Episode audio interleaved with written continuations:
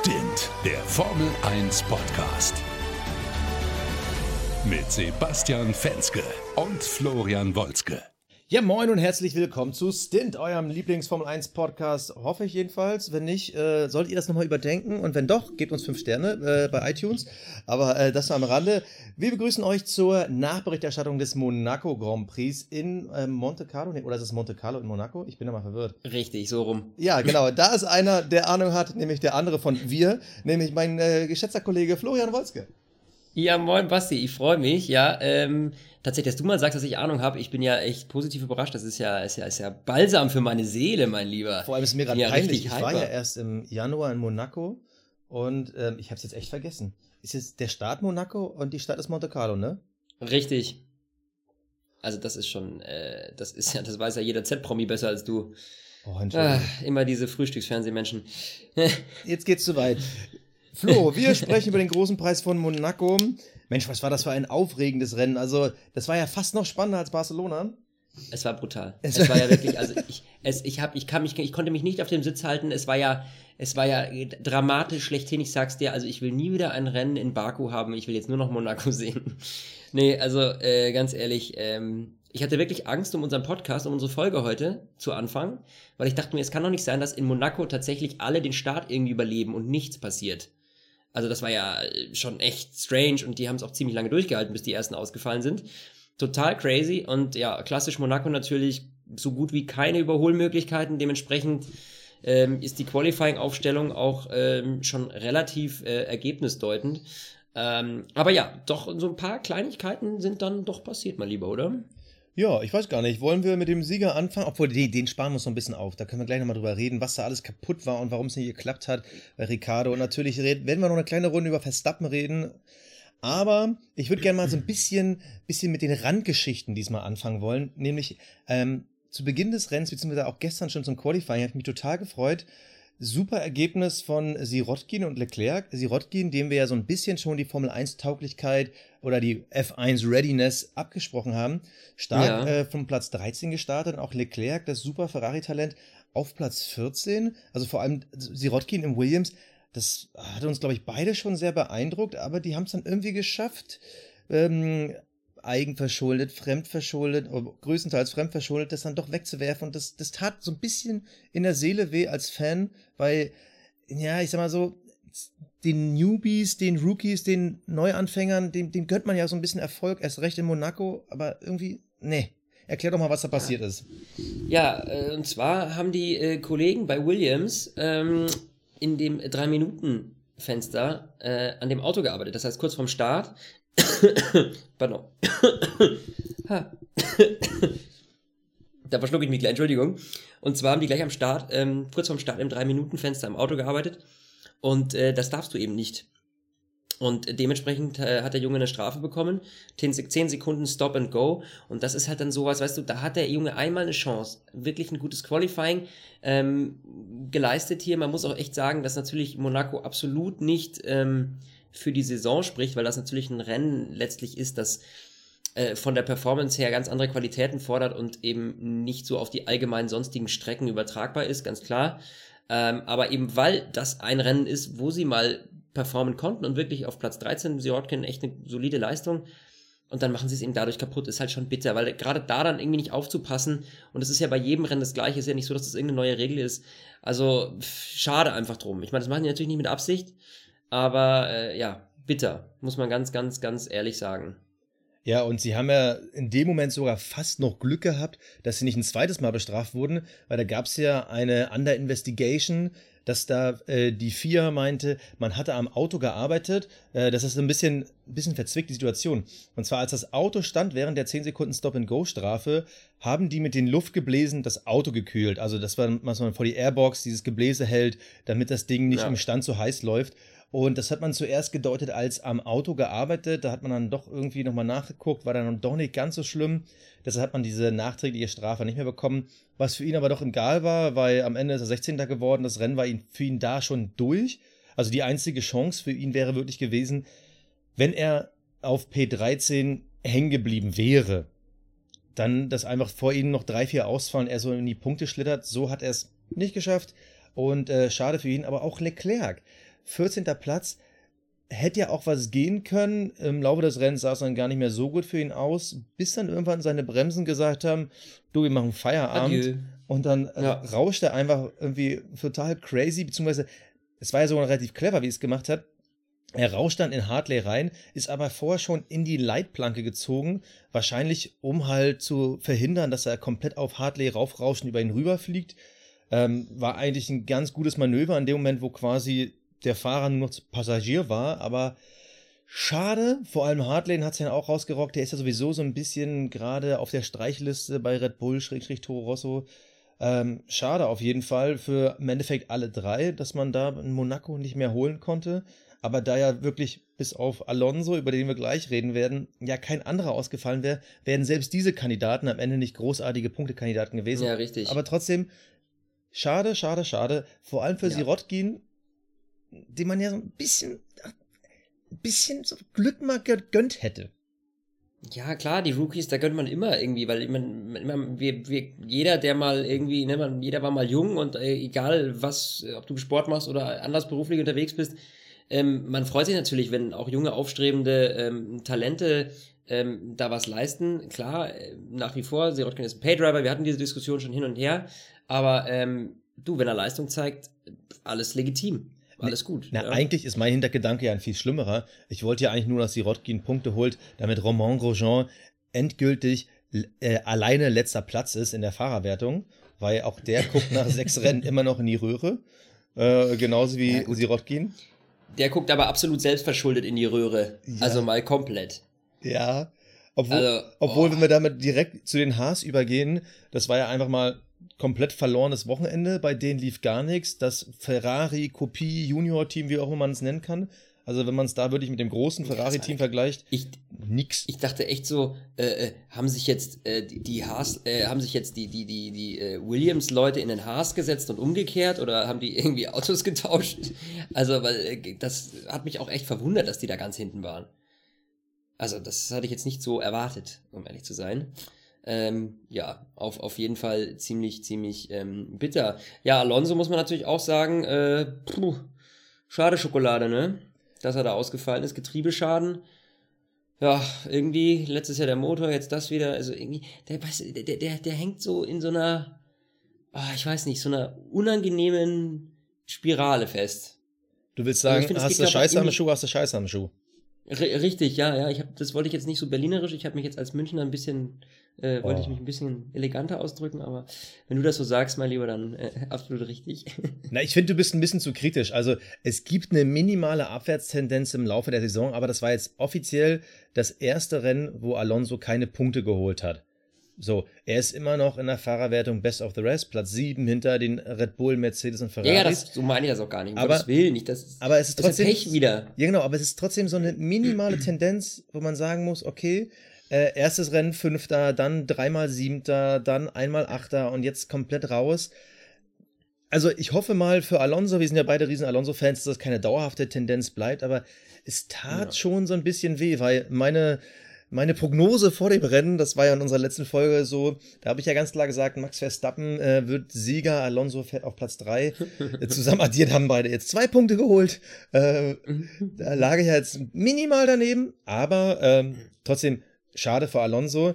Äh, lustigerweise sein äh, Teamkollege Van Dorn beschuldigt ihn ja, oder beziehungsweise das Team, dass sie ihn geopfert haben, um Alonso in eine bessere Position zu bringen. Ähm, deshalb Stoffel van Dorn nur in Anführungsstrichen 14. Pff, ja, gut, also. Ja, weiß ich nicht, habe ich jetzt nicht so gesehen, aber es. Dem, dem lag jetzt Monaco jetzt auch nicht so übertrieben gut, muss man jetzt fairerweise sagen. Ja, und vor allem bei den Positionen, wer soll denn da wen opfern? Also es, ist, es geht jetzt hier nicht um irgendwie extreme Punkte. Ja. Also, ja. Ich meine, so, das ist so. Pff, Außerdem, also, keine Ahnung, Alonso, dein Superstar, startet von einer 7, Van Dorn von einer 12. Also da ist ja wohl klar, auf wen ich da meine Karten setze. Vor allem, weil Alonso ja der große Punktebringer ist. Also das darf man auch an einem Van Dorn, den ich ja sehr mag und äh, bei dem ich glaube, dass der noch Potenzial hat. Er soll doch bitte ein bisschen kleinere Kuchen, nee, Brötchen backen. Ähm, weil ja. seine Saison ist definitiv nicht so erfolgreich bisher wie die von Alonso. Deshalb ruhig kleiner. Ja, ruhig bleiben. Ja, absolut richtig. Äh, aber wie du schon gerade kurz angesprochen hast, Max Verstappen. Die Never-Ending Story der Saison 2018. Ja, es ist ja immer das Gleiche mit den Jungen. Nur, er kann es irgendwie, ich habe so das Gefühl, er kann es nicht mehr abwarten. Jetzt zerlegt er die Karre schon im Training, weißt du? Das ist so, man wartet nicht mehr bis zum Qualifying oder im Rennen, nein, man macht das jetzt schon im Training, weil, geil, ne? Gucken nicht so viele Leute zu, dachte er sich, weißt du? Mach ich vielleicht lieber da. Sein siebter großer Patzer im sechsten Rennen. Also mittlerweile wird es echt schwierig, die alle noch aufzuzählen. Also Respekt für jeden, der es aus dem Kopf kann. Ähm, ja, ich meine, klar, es war jetzt eine nicht ganz so perfekte Situation. Er hat da gerade einen äh, überholt, der schon in seiner In-Lab-Runde war. Ähm, war nicht ganz so günstig, aber er hat sich einfach verzockt. Er wollte nochmal fürs Qualifying gucken, wie viel ging. Und dann zerschießt er halt sein Auto, das Getriebe dann gleich mit kaputt. Da hat aber Red Bull drauf gehofft, dass es nicht kaputt ist, heißt, das dann nicht ausgebaut. Und erst als das Auto wieder komplett zusammengesetzt haben, haben sie festgestellt, ach verdammt, da kommt ja Öl raus, wollten dann das Getriebe nochmal wechseln und ähm, da war dann halt nichts mehr zu holen. Vom letzten Platz gestartet. Puh, jetzt habe ich schon ein bisschen quer die Medien gescreent und auch die Kommentare gehört und alle sagen, oh, Max Verstappen, Platz 9, was für eine Überholgala. Ich weiß nicht. Ja. Ich weiß nicht. Gut, ich muss es so? Ich, ich, ich, ich, ganz ehrlich, ich, ich finde so, für Monaco war das schon gut, muss man ehrlich sagen, weil nicht so viele Möglichkeiten. Aber, ähm, naja, du hast ja gesehen, dass der Red Bull auf dieser Strecke unglaublich stark ist. Ja, auch wenn es da ein paar Probleme gab, ja, äh, technische, ist der Red Bull auf der Strecke wirklich zu Hause gewesen. Und äh, da muss ich ganz ehrlich sagen, finde ich jetzt Platz 9, ja, weiß ich nicht, ja. Vor allem du, dann weißt du, dann hast du mal, äh, dann hast du mal Boxenstops, wo du dann schnelle Runden fahren kannst, wenn du keinen vor dir hast und überholst die dann so. Also dementsprechend äh, finde ich jetzt nicht, dass das eine Überholgala, finde ich jetzt ein wenig übertrieben dargestellt. Für Monaco gut, aber ist jetzt nicht so, dass ich den jetzt lobpreisen möchte. Also ich meine, wirklich, wenn man irgendwie eine positive Sache jetzt finden muss am Wochenende, dann ist es tatsächlich das, weil was, ja, äh, weil, weißt du, wenn man die Karre schon im Training so wegballert und da auch über diesen Abweiser, wie er da drüber, also ich meine, wir haben ja die Szenen alle gesehen, äh, ist er da über diesen Curb drüber und aber richtig abgehoben und in die Wand und das muss halt im Training nicht sein, ja. Dass dir sowas mal im Qualifying passiert, weil es irgendwie überreizt, okay, weil da geht es wirklich um eine extrem schnelle Runde. Auf jeden Fall. Aber sowas passiert ja auch im Rennen normalerweise, sollte sowas ja nicht passieren, weil da bist du ja auch nicht so extrem unterwegs, äh, außer du wirst gerade gehetzt wie im Qualifying. Ja, und da muss ich echt sagen, das ist nicht so eine, ja, es ist halt irgendwie, ich weiß nicht, der hat, was ist denn los, dass der nicht mal jetzt wieder langsam auf eine gerade Spur kommt? Ist das irgendwie zu viel Druck oder weiß nicht, was denkst du, woran liegt das? Ja, ich glaube, das ist so ein bisschen so eine Hitzkopf-Situation, wo er selber denkt, dass er sich mit seiner hitzköpfigen Art da wieder rausholt. Ich meine, wir haben ja schon so oft über Verstappen gesprochen, aber ich glaube, das ist einfach so, wenn jemand so extrem verbissen ist, dass der dann denkt, aber genau nur über diese Art komme ich da wieder raus und nicht dieses Eingang zurücknehmen, konzentriert sein, überlegen, so wie Daniel Ricciardo fährt, was man ja wirklich äh, beachtlich finden muss, wie wirklich ruhig und konzentriert der Junge bleibt. Und Verstappen ist komplett das Gegenteil und der ist halt in so einem Strudel drin, ich glaube, der kommt mit seiner, mit seiner eigenen Art und seinem jetzigen Stil, den er menschlich hat, den er als Fahrer hat, glaube ich, kommt er so nicht wieder raus. Ich glaube, der muss auch da wieder erstmal kleinere Brötchen backen und sich Step by Step nach vorne holen und eher mit ein, zwei tollen Aktionen sich Respekt zurückholen, als weiter so mit dem Kopf durch die Wand, weil, sagen wir mal so, theoretisch hätte er gewinnen können. Ja, also, also, also mindestens zweiter Platz wäre ziemlich sicher gewesen, theoretisch auch ein Sieg. Also er hat es wieder mal selber versaut und deshalb, also diesen neunten Platz, den rechne ich ihm nicht so hoch an. Ich meine, vor ihm ist Alonso ausgefallen. Am Anfang waren es halt äh, die Williams, die da ihm die Plätze so ein bisschen geschenkt haben. Ein, zwei Autos hat er noch in der ersten Runde überholt, aber ähm, ich sag mal so, ohne den Ausfall von Alonso und ich weiß gar nicht mehr, wer, vor, wer, da noch vor ihm war in den entscheidenden Momenten, aber der wäre unter jetzt normalen äh, Formel 1 Bedingungen, wäre der jetzt nicht in die Punkte gefahren. Das war für mich jetzt nicht so glorreich. Also der hat drei oder ja. vier auch überholt. Alles klar, Carlos Sainz war das einzige Überholmanöver, was ich wirklich direkt als welches gesehen habe. Aber ich glaube, Carlos Sainz Reifen waren einfach auch komplett zerrockt. Ähm, also, ja. Insgesamt gebe ich ihm trotzdem eine 5 für das Wochenende. Das Rennen war zwar noch relativ solide, ob jetzt zwei Punkte die große Rettung sind, keine Ahnung. In der Gesamtwertung, also da ist er mittlerweile, aber ein gutes Stück weg. Aktuell 35 Punkte, gerade mal so drei vor Alonso. Aber wenn man es mal vergleicht, Ricardo mehr als doppelt so viele, nämlich 72. Der hat auch schon zwei Sieger auf dem Konto. Und äh, weit, weit weg von Hamilton und Vettel. Also da sind ja mittlerweile 60, 70 Punkte dazwischen. Also ganz ehrlich, für mich ist Max Verstappen eigentlich jetzt schon so gut wie raus aus der WM. Ja, sehe ich ähnlich. Vor allem, er kann sich echt mal eine dicke Scheibe an seinem Teamkollegen abschneiden, weil das Rennen heute von Ricardo war wirklich eine absolute Topleistung. Also das war ja das absolute Gegenteil von Verstappen. Das war richtig, richtig gut. Hat das Ding nach Hause gebracht und das, obwohl er ja extrem lange ähm, mit äh, technischen Problemen zu kämpfen hatte. Also äh, die, die, MGUK ist bei ihm ausgefallen. Äh, das sind irgendwie über 160 PS, glaube ich, äh, wenn ich richtig liege, die da mal eben so fehlen.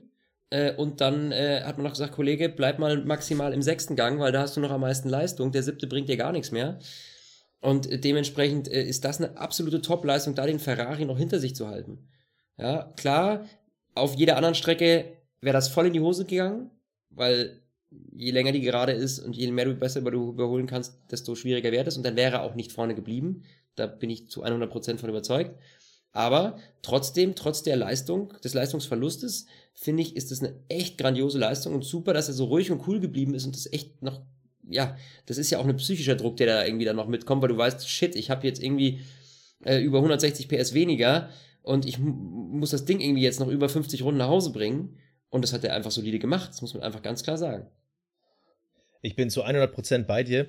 Also ich glaube, dass es gar nicht mal die Verteidigung gegen Vettel war, weil dafür war einfach die Gerade mit dem DRS einfach zu kurz. Trotz 30 km/h, also bis zu 30 km/h Topspeed-Unterschied.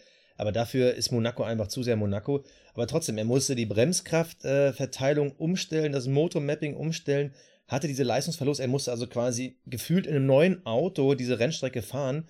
Und da fühlt sich halt jede Kurve dann auch anders an. Die Bremspunkte sind ganz woanders. Und da wirklich mega Respekt.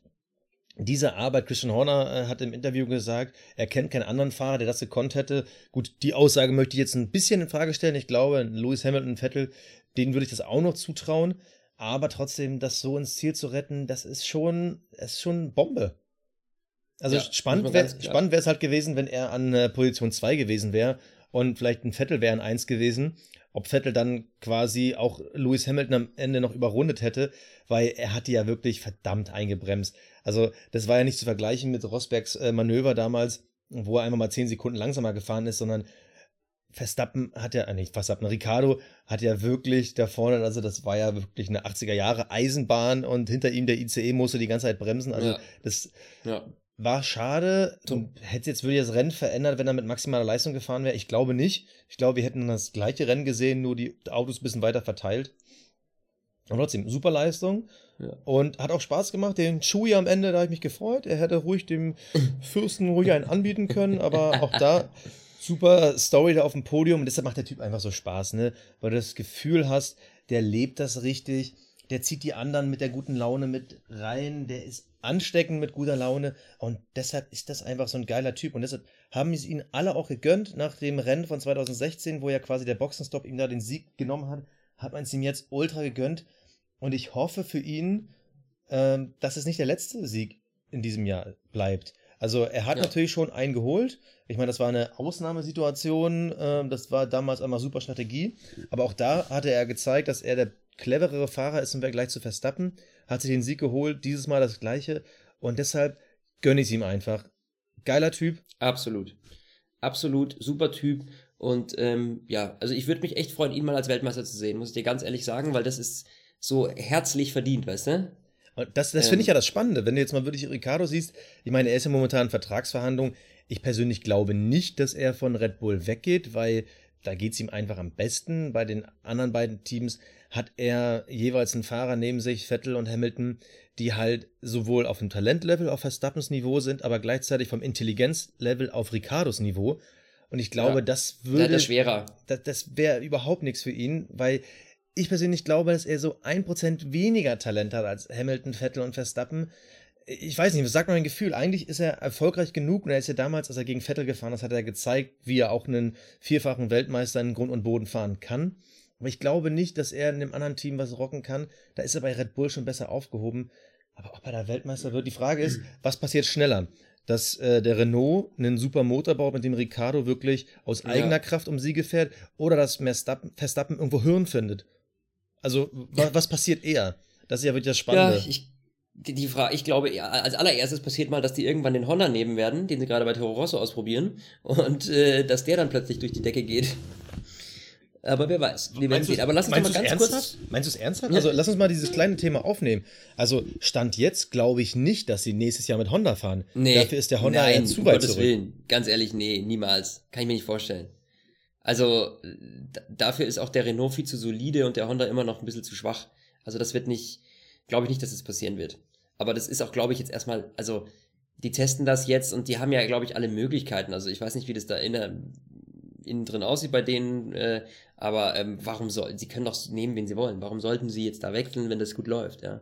Ja, das, meine, lass uns noch mal ganz kurz äh, auf äh, Verstappen zurückkommen, weil wir haben über eine Sache nicht gesprochen, die ich unglaublich wichtig finde. Und zwar die Abkürzung. Oh ja. Ich glaube, jeder von euch, der dort das Rennen gesehen hat, hat das gemerkt und war wahrscheinlich ein bisschen verdutzt. Und zwar hat ähm, Carlos Sainz war vor Max Verstappen und Verstappen hat Sainz überholt und zwar hinterm Tunnel ähm, in dieser äh, in der zweiten Kurve quasi hinterm Tunnel, wo man auch schön abkürzen kann, da aber auch der Unfall passiert ist mit Leclerc und ich muss echt sagen, äh, da hat es einfach wieder überreizt. Er wollte mit, der, mit dem Kopf durch die Wand, hat die Kurve nicht mehr gekriegt und ist dadurch, dass er so über den Abweiser gefahren, also er, ist, er hat die Strecke verlassen, komplett. Und ich habe bis jetzt nichts davon gehört, dass da irgendwas geahndet wurde, es noch eine Strafe gab oder, also da wurde gar nicht mehr drüber geredet. Und ich finde, also in, in meinen Augen war das eindeutig eine Abkürzung. Also ich bin, Oder- ich bin komplett bei dir. Also das war ja Also das hat wirklich mich so verwundert. Eingang der Schikane.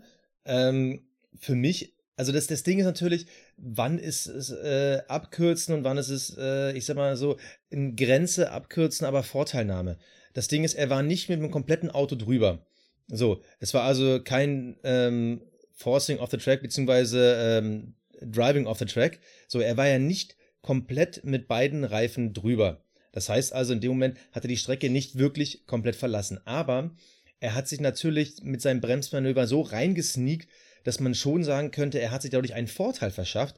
Ja, Und absolut. aus meiner Sicht hätte er eigentlich Sainz den Platz zurückgeben müssen. Aber soweit ich es auch jetzt noch im Nachhinein nochmal überlesen habe, das wurde nicht mal untersucht. Das war nicht ansatzweise under Investigation.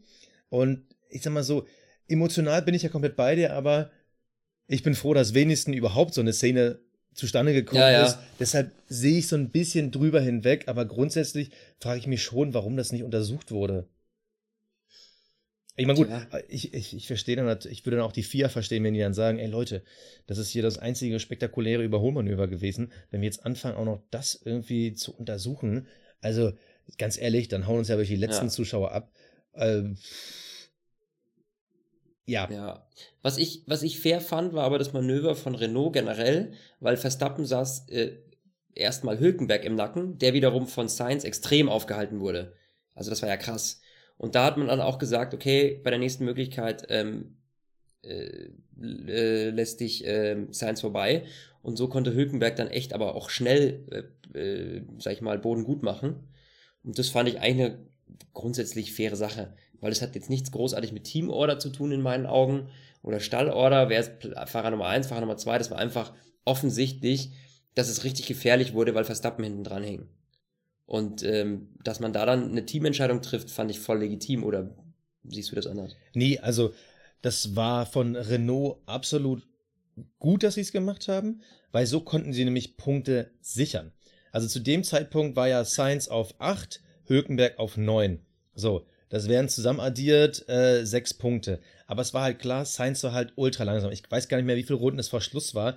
Waren es so 10 oder 15, keine Ahnung. Und sowas. Aber Fakt ist, Sainz ist mit 40 Sekunden Rückstand auf Verstappen ins Ziel gekommen. Das heißt also, der war da irgendwo roundabout drei Sekunden langsamer. Und bei so einem Delta ist natürlich die Gefahr extrem groß, dass sie ihn doch in Monaco irgendwie überholen können. Und wenn dann Verstappen quasi auf 8 fährt, so, und dann Hülkenberg und Sainz sich dann die übrigen drei Punkte aufteilen, verlierst du natürlich welche. Und so haben sie jetzt quasi aus den Möglichen das Maximum rausgeholt. Jetzt ist es so, Hülkenberg mhm. hat vier Punkte geholt, Sainz ein, damit hat man fünf und das sind immer noch zwei Punkte mehr, als wenn man jetzt das Risiko gegangen wäre, dass Verstappen vielleicht an beiden vorbeikommt. Und äh, ja. das ist natürlich für die Teamwertung absolut wichtig. Denn da hat Renault natürlich das Ding, die müssen sich so ein bisschen von McLaren absetzen. Die waren ja immer so der fleißige Hamster, die mit Alonso halt immer Punkte geholt haben. Dieses Mal auch die erste Nullnummer für das komplette Team. Und das war einfach für die absolut wichtig, weil ihr Ziel ist natürlich ganz klar, vierter Platz in der Konstrukteurswertung zu werden. Es geht nicht darum, wer fährt aufs Podium, wer fährt um den Sieg. Und vor ja. allem da im Mittelfeld, da muss so ein Team wie Renault wirklich taktisch clever denken. Und wenn du die Möglichkeit hast, und die haben ja wirklich zwei sehr clevere Fahrer mit Sainz und Hülkenberg, wenn man es dann schafft, die Plätze so zu tauschen, dass Verstappen nicht an beiden vorbeikommt, absolut richtig, faire Geste. Hülkenberg hat anschließend im Interview gesagt, beim nächsten Mal lasse ich ihn vor, der hat jetzt quasi einen gut bei mir. Und wenn Hülkenberg das wirklich macht, dann ist top, dann ist es ausgeglichen. Ja. Und dann ist es für mich auch kein irgendwie böswilliges oder fanschädigendes äh, Teamorder. Überhaupt nicht. Kann man auch gar nicht sagen. Finde ich auch nicht. Und das ist auch, ich glaube auch nicht, dass Science das übel genommen hat. Also, glaube ich auch ähm. Klar ärgert dich das, aber du, er wusste ja, Mann, ich bin so, so langsam und ich halte meinen Teamkameraden komplett auf und ich werde ihn sowieso nicht die ganze Zeit hinter mir halten können. Und dann kommt da noch der Red Bull von hinten. Äh, also ich glaube, dass das absolut legitim war. Und deswegen bin ich da voll d'accord. Aber Sebastian, was mir gerade eingefallen ist, ne? Ja, bitte. Jetzt kommt's. Ja. Basti, kennst du eigentlich schon Nico Rosbergs YouTube-Kanal? Oh Gott. Ja. Ja. Also, mein, also, es, ich saß vom Fernseher und war so ein bisschen bockig. Weil wir mussten ja RTL gucken, Formel 1 TV hatte ja mal wieder ein paar Probleme, kommen wir gleich nochmal drauf. Aber für alle, die RTL noch bis zum Schluss geguckt haben, da war die Nachberichterstattung äh, Nico Rosberg zusammen mit Florian König, dann mal Quatsch und dann war da unser YouTuber, keine Ahnung, habe ich schon wieder vergessen. Und ähm, immer sehr lustig, wenn Fernsehfuzis mit YouTubern reden. Wir beide kennen das ja auch aus unserem Alltag. Das ist immer so wie eine neue Welt, äh, wenn dann Florian König sagt, ja, war mal interessant, wie ihr jungen Leute, die ja ja auch so was mit Filmen macht, wie die das so machen. Und dann sagt dieser YouTuber, ja, ich bin auch sehr dankbar, dass ich hier eingeladen wurde vom Nico. Äh, das war total toll. Dann sagt Nico, ja, das ist auch ganz toll und dein YouTube-Channel ist ganz toll. Und dann sagt dieser YouTuber, ja, aber Nico Rosberg hat auch einen ganz tollen YouTube-Channel. Da dachte ich irgendwann so, sag mal, verscheißet ihr mich? Ist das jetzt Dauerwerbesendung? Im Endeffekt hat er da diesen YouTuber eingeladen, um irgendwie äh, Cross-Promo für seinen eigenen YouTube-Channel zu machen. Rosberg ist ja so crossmedial gerade extrem heiß unterwegs. Ich verfolge das ja auch mit sehr viel Spannung. Ähm, war ein kleiner Ticken zu viel. Also, ich weiß nicht, das hat Nico Rosberg irgendwie nicht nötig oder irgendwie eine neue Zielgruppe da generieren. Ich das ist Fremdschämen. Ja, es wirkt halt so ein bisschen aufgesetzt und, ne, also so irgendwie, ah, das hat so ein komisches Feeling, was das so rüberbringt, weißt du? Ja. So, äh, ja, du bist ein toller YouTuber und boah, du bist aber auch so mega toll und, äh, und morgen kommt Dagi B und. und Bibi ist schwanger, nicht vergessen. Bibi ist schwanger. Oh, oh, Bibi ist schwanger. Aber weißt du was? Sebastian, Hauptsache Alessio geht's gut. Äh, okay, bevor wir jetzt alle Zuhörer verlieren, äh, vor allem die, die gerade nichts verstanden haben von dem, was wir gesagt haben, ähm, die letzten zwei äh, Fakten noch allgemein zum Rennen, bevor wir zu noch ein, zwei sonstigen Themen kommen. Äh, Toro Rosso überholt mit Gaslys Platz 7 übrigens Haas in der WM. Was übrigens sehr interessant ist, weil eigentlich haben wir beide im Gefühl, dass Haas eigentlich auf Platz 4 gehört, sollte sich mit Renault so ein bisschen kappeln. Aber die kriegen es ja. irgendwie nicht mhm. hin, ein sauberes Wochenende zu produzieren. Trotzdem äh, tolle Leistung von Gasly. Auch in Monaco muss man da sein, wenn es Punkte zu holen gibt. Und das war er heute. Und auch Force India. P6 ja, für Ocon. Die kommen. Das ist schon, also wirklich toll, tolle Leistung von den Jungs, weil wir hatten die ja auch schon gesagt, oh, oh, mit Force India geht steil bergab. Ähm, Finde ich eine gute Sache, P6, nur man muss wirklich, wie ich es vorhin schon gesagt habe, eins beachten bei dem Ganzen, es ist Monaco. Und Monaco fällt absolut aus dem Rahmen, was die Streckenführung angeht, was die, ja, die, die, den Speed angeht, eigentlich alles und ist nicht vergleichbar mit den anderen Rennstrecken und deswegen muss man immer vorsichtig sein, wie man das bewertet, muss man mal ganz ehrlich sagen jetzt auch. Also, das ist immer so eine Sache. Aber klar, absolut äh, geniale Leistung. Vor allem, weißt du, wo ich mich am meisten freue? Na? Dass ich sieben Punkte aufgeholt habe bei Formel 1 Fantasy. Freunde der Sonne, einige von euch sind ja schon dabei. Es macht eine Heidengaudi, sich jede, jedes Rennen aufs Neue zu betteln und zu überlegen, ha, wie, wie taktiert man gut. Man kann ja immer nur einen Fahrer austauschen. Für die, die das noch nicht gehört haben, F1 Fantasy ist das Tippspiel quasi von Formula One ähm, von, von Formel 1, äh, quasi von der offiziellen Formula One äh, Seite. Und das macht eine Heiden Gaudi und man kann jetzt natürlich immer nur pro Rennen einen Fahrer wechseln in seinem Team. Und ähm, es ist ganz lustig, wie man das so taktiert. Und dieses Mal habe ich tatsächlich endlich Glück gehabt. Zum einen, weil Nico Hülkenberg immer noch mein Turbo-Driver ist und ich dadurch ein paar Punkte gemacht habe. Und Danny Ricciardo habe ich auch im Team und der hat gewonnen. Und deswegen habe ich allein 44 Punkte nur durch Danny Ricciardo ergattert. Sehr geile Nummer. Freue ich mich sehr, ja. Und ich habe sieben Punkte aufgeholt. Leider, zur Zeit unserer Aufnahme jetzt, ähm, muss man sagen, ist die Tabelle noch nicht aktualisiert. Das heißt, ich kann noch nicht sehen, wie weit ich hochgerutscht bin, beziehungsweise Sebastian äh, abgestürzt. Ja. Wow, ähm, abgestürzt? Also auf gar keinen Fall bin ich abgestürzt. Also ich habe sogar zum äh, Führenden deutlich aufgeholt. Also ich habe um 19 ja. äh, Punkte, glaube ich, zum ersten verkürzt. Dürfte eigentlich immer noch Platz 3 sein. Die Spitze wird spannend. Ähm, aber ich habe auch gerade festgestellt, dass mein Wechsel die Woche gar nichts gebracht hat. Man hätte Ferrari haben müssen für mehr Punkte. Aber egal. Ähm, Leute, kommt in unsere Fantasy-Gruppe. Es macht mega Gaudi. Aktuell sind wir 21 Leute. Da passen ruhig noch ein paar mehr rein. Ähm, Stint minus der Formel 1 Podcast League, so heißt unsere Liga, kommt einfach mit rein. Ähm, da gibt es auf jeden Fall heißes Battle und Flo, ich finde, wir sollten uns mal Gedanken machen, ob wir nicht einen Preis in die Runde schmeißen. Dass wir einfach sagen, derjenige, der am Ende der Saison unsere Liga anführt, der kriegt einen kleinen Preis. Sollten wir uns mal was überlegen. Vielleicht ich würde sagen, bis zu unserem nächsten Podcast überlegen wir uns das. Weißt du was, wir versprechen das jetzt. Wir ja. machen das jetzt einfach. Der Sieger ähm, der bekommt was von uns äh, am Ende der Saison.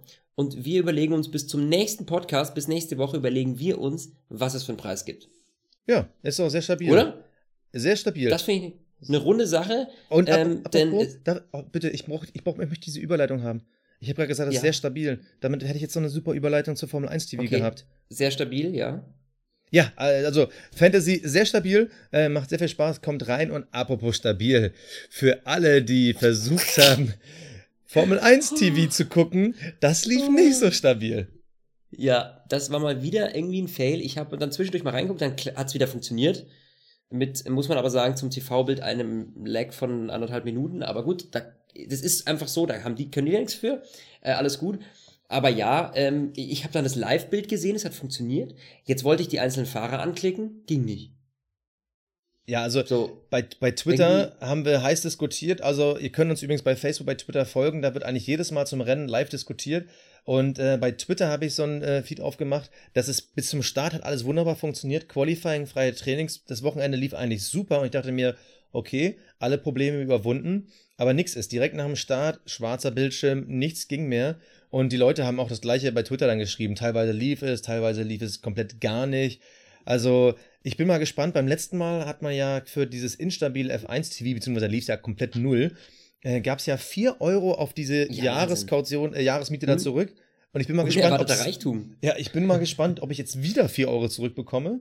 Äh, oder dann anteilig dann irgendwie 2,50 Euro. Aber mein Gefühl sagt mir, es geht bergauf. Es war ja. ein deutlich besseres Wochenende und ich hoffe, dass wir in zwei Wochen, wenn es nach Kanada geht, dass es da dann heiß funktioniert und äh, wir dann ja. endlich gucken können. Übrigens, kleiner Tipp für alle, die dann denken, das funktioniert ohne App nicht. Äh, wenn man es im Browser aktiviert, auf dem Handy, kann man sich da ganz normal einloggen und dann bekommt man auch das Live-Bild. Das heißt, F1 TV funktioniert auch auf dem Handy, wenn es dann funktioniert. Also außerhalb vom Rennen hat es auch auf dem Handy funktioniert. Ja, wir hoffen das auf jeden Fall sehr, dass es funktioniert. In zwei Wochen ist Montreal und ähm, ja, wir melden uns aber natürlich nächste Woche wieder. Und äh, wenn es da krasse Updates gibt, dann erfahrt ihr sie natürlich von uns. Und ähm, ja, ich freue mich, Basti, auf dich, auf unsere Show. Und ähm, bis dahin, ich verabschiede mich. Tschüss. Tschüss. Jo, ich bin auch raus. Ciao. Stint, der Formel 1 Podcast. Mit Sebastian Fenske und Florian Wolzke.